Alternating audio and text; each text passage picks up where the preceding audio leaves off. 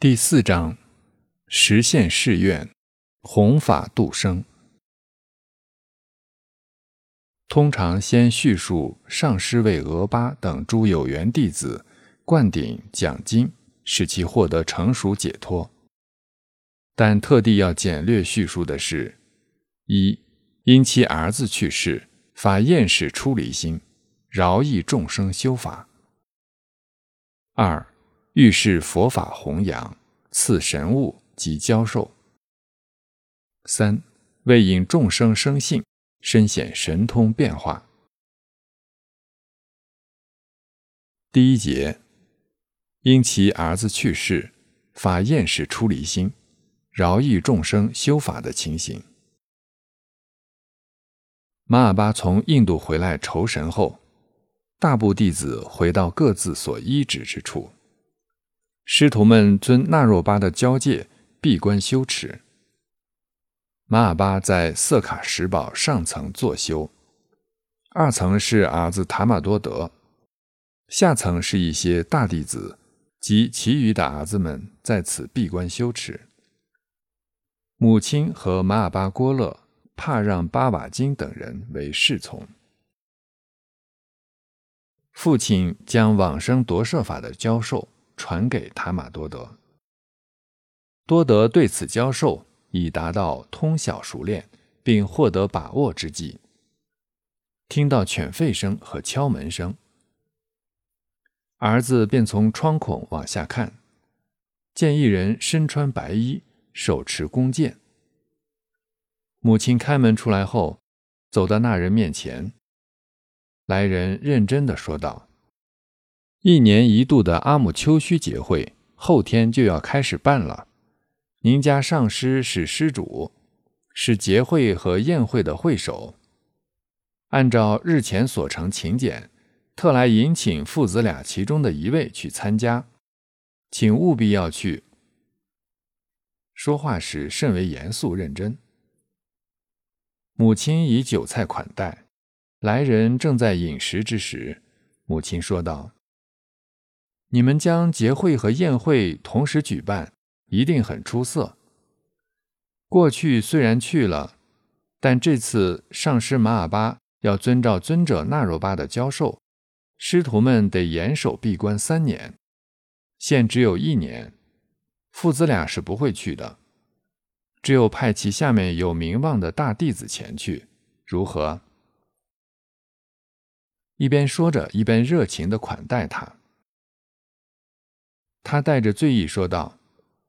只请他们父子二人，并非因为没有做首席的人。上师要是肯去，我可陪同前往；若是不肯去，我就走。我可把话捎到了，不要说没得到信。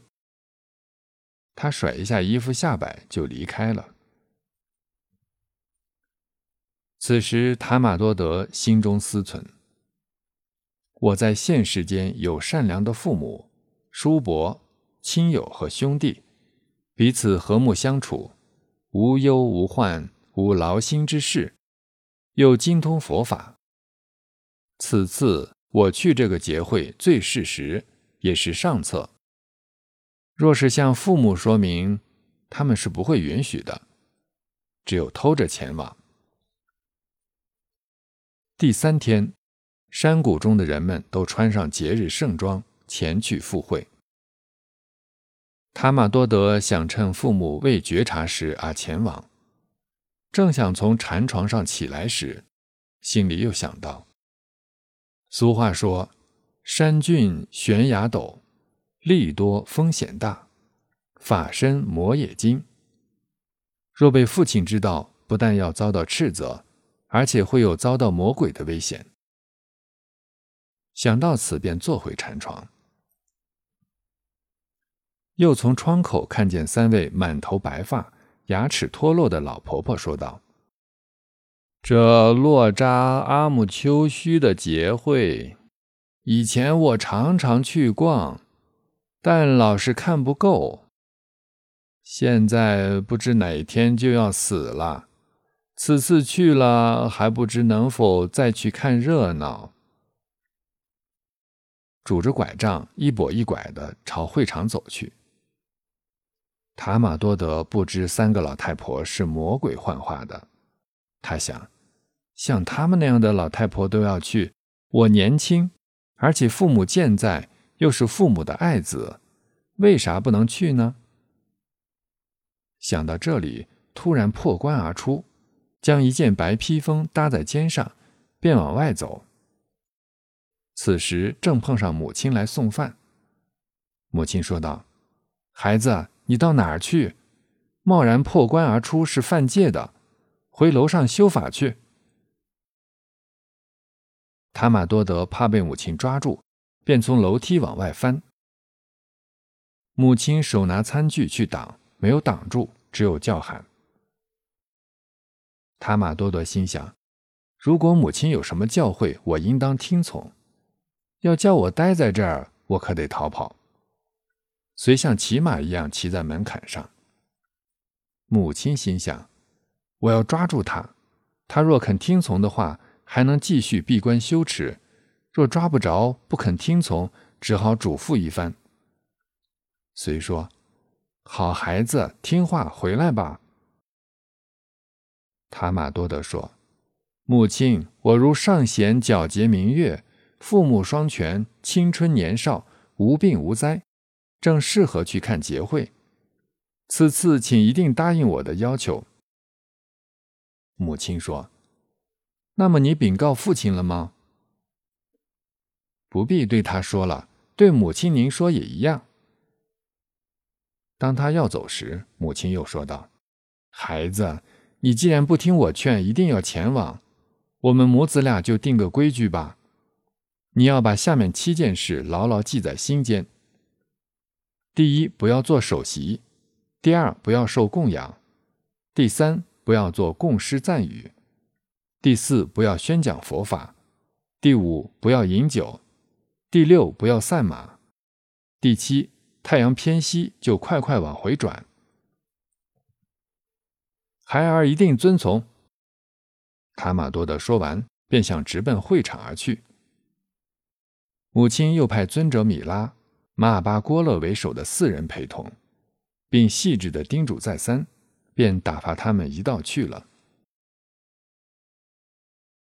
之后，母亲独自一人在家，感到心慌意乱、焦急不安，不由得掉下眼泪来，心想：我的孩儿以前也曾为利他之法事出门一个多月，我也并未如此不安，此次只有一天。竟是如此心绪不宁，莫非有了什么灾难？多德师徒一行来到阿姆丘须节会上，在座的人很多，他们便在上师善知识们的座位、众俗人的坐首之间坐下。坐在坐首的年长而德行高深的上师，看着座位的人，怀疑是塔玛多德。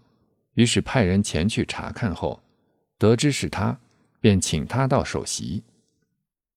塔玛多德不肯做首席。做首席的人们说：“我们坐在马尔巴大师公子的上首，无论如何都不合适的。”于是坐在上首的上师们便各自拿着自己的坐垫，像一对飞鸟一样移到下手。